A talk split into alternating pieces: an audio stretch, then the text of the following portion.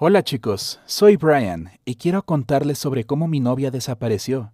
Casi me volví loco y dos años más tarde recibí un mensaje de ella. Desde la infancia me ha costado hablar con otra gente. Me sentía incómodo en compañía de otras personas y les tengo miedo a las grandes multitudes. Esto se denomina trastorno de ansiedad social o simplemente fobia social. El mundo moderno me permite vivir cómodamente con esta enfermedad. Todo lo que necesito puede ser entregado en mi casa. Puedo tomar clases de la universidad en casa y comunicarme con amigos vía Internet. Por cierto, chatear con amigos no es un problema para nada, porque no tengo amigos. Las únicas personas con las que me comunico son los chicos de un grupo con un problema similar al mío. A través de este grupo conocí a Alice. Ella tiene 17 años. Es muy hermosa y también es graciosa. A veces hasta yo me preguntaba cómo ella podría tener problemas con la comunicación, porque es muy enérgica y alegre. Me sorprendía aún más sobre por qué ella quería una relación tan rara a larga distancia conmigo. Ella vivía en Nueva York, al otro lado de los Estados Unidos, pero yo no me quejaba. Pasábamos mucho tiempo juntos charlando y teniendo citas por video. En general teníamos una relación tan saludable como dos personas con fobia social podían llegar a tenerla. Un día ella me dijo que sus padres se iban a mudar a China y que se la llevarían con ellos.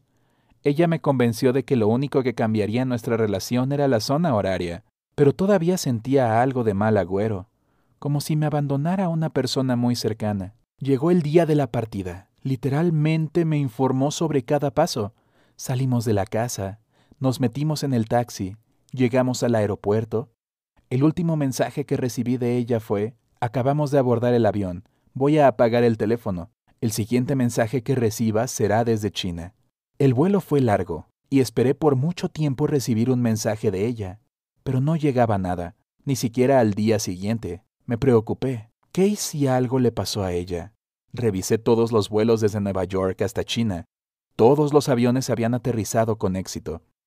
Luego pasé todo el día leyendo las noticias chinas y buscando titulares con accidentes, pero no encontré nada, y eso me puso aún más nervioso. Un día después decidí tomar medidas. Me dio miedo, pero superé mi fobia social.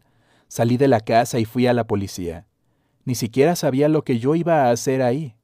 Pero ya no podía quedarme en casa. Cuando entré en la estación le pregunté al oficial de servicio. Lo siento, esto es muy urgente. Mi novia desapareció. Tienes que ayudarme. Comencé a ponerme muy nervioso. El policía me sentó en una silla y me calmó. Preguntó por el nombre de ella y dónde la vi por última vez. Alice. Estaba en Nueva York. Es mi novia por Internet y hace un par de días voló con sus padres a China y desde ese momento no se ha conectado. Algo le pasó. El policía debió haber pensado que yo solo era un tipo raro que fue timado por una chica que conoció en Internet y dijo que ellos no podían hacer nada porque se fue con sus padres así que técnicamente no está desaparecida. Pero si algo les hubiera pasado a ellos en China, entonces esto se podría averiguar por medio del consulado de los Estados Unidos en China. Ese fue mi siguiente paso. Le escribí una solicitud al consulado, pero debido a que no soy un familiar, está prohibido proporcionarme información a menos que demuestre que no soy un extraño para su familia. Ese era el problema. Estuvimos en una relación por un año, pero todo lo que teníamos en común era un chat de Messenger con un montón de memes y miles de minutos de llamadas de FaceTime, sin fotos juntas, sin contactos en común. Ni siquiera sé cómo lucen sus padres. Esa fue la primera vez que me di cuenta de que solo éramos fantasmas en la vida del otro. El consulado rechazó mi petición. En ese momento estaba enojado con todos en la Tierra. A nadie le importa nada. Por eso existe la fobia social, porque las personas son malvadas y egoístas. Estaba desesperado. Mi última oportunidad era un detective privado. Al menos él lo haría por dinero. Después de todo encontré a un detective en línea, le describí mi problema y le conté todo lo que sabía. Me aseguró que todo tomaría una semana, máximo. Todos los días estuve con el alma en vilo. Estaba nervioso todo el tiempo. Dormía mal y perdí completamente mi apetito. Sentía que pronto, al menos, descubriría lo que había sucedido. La llamada del detective me despertó temprano en la mañana. Me dijo algo que no esperaba escuchar. Alice y sus padres no se fueron de Estados Unidos. Le pregunté al detective, ¿Qué? ¿Estás seguro? Absolutamente. Volaron a otro estado, pero no regresaron dos días después. Estaba en shock. Entonces, ¿por qué no aparece en línea? ¿Por qué me mintió? ¿Qué está pasando? Estaba furioso y no iba a dejar las cosas así. Quería una explicación, así que compré un boleto para el próximo vuelo a Nueva York, y al día siguiente llegué ahí. Para ser honesto, ni siquiera pensé en lo que le diría. Solo quería verla y mirarla a los ojos. Tomé un taxi hasta la dirección que me dio el detective. Cuando llegué sentí que mi corazón comenzó a latir muy rápido. Estaba nerviosísimo. Ha llegado el momento de la verdad. Ahora obtendré mis respuestas. Toqué la puerta, pero nadie abría. Volví a tocar, pero no había nadie. Me estaba enfadando mucho y empecé a golpear la puerta. Una anciana del departamento de al lado escuchó el ruido y caminó hacia el pasillo. Le pregunté, ¿Están sus vecinos en casa?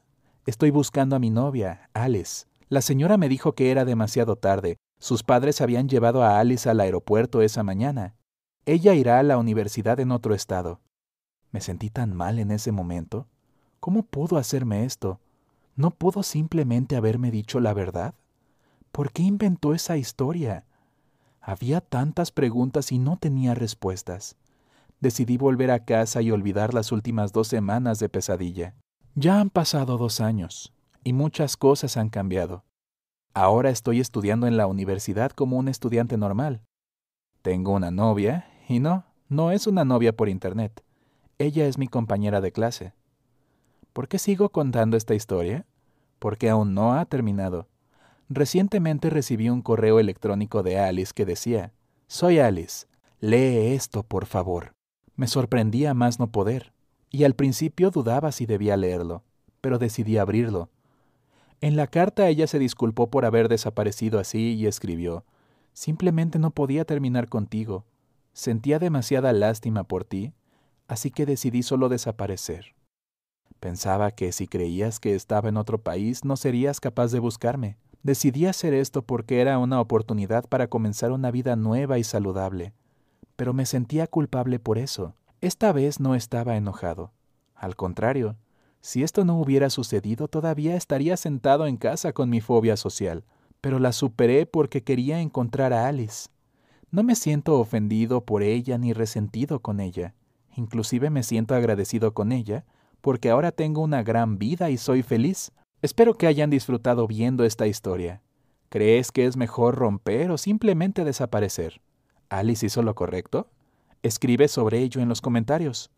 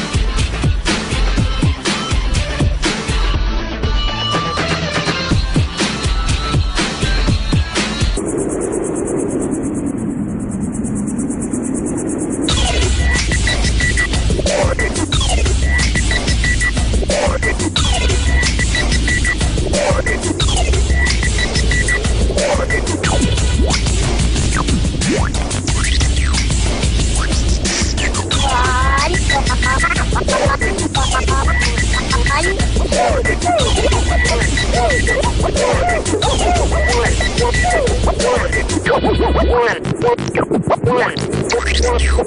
なさい。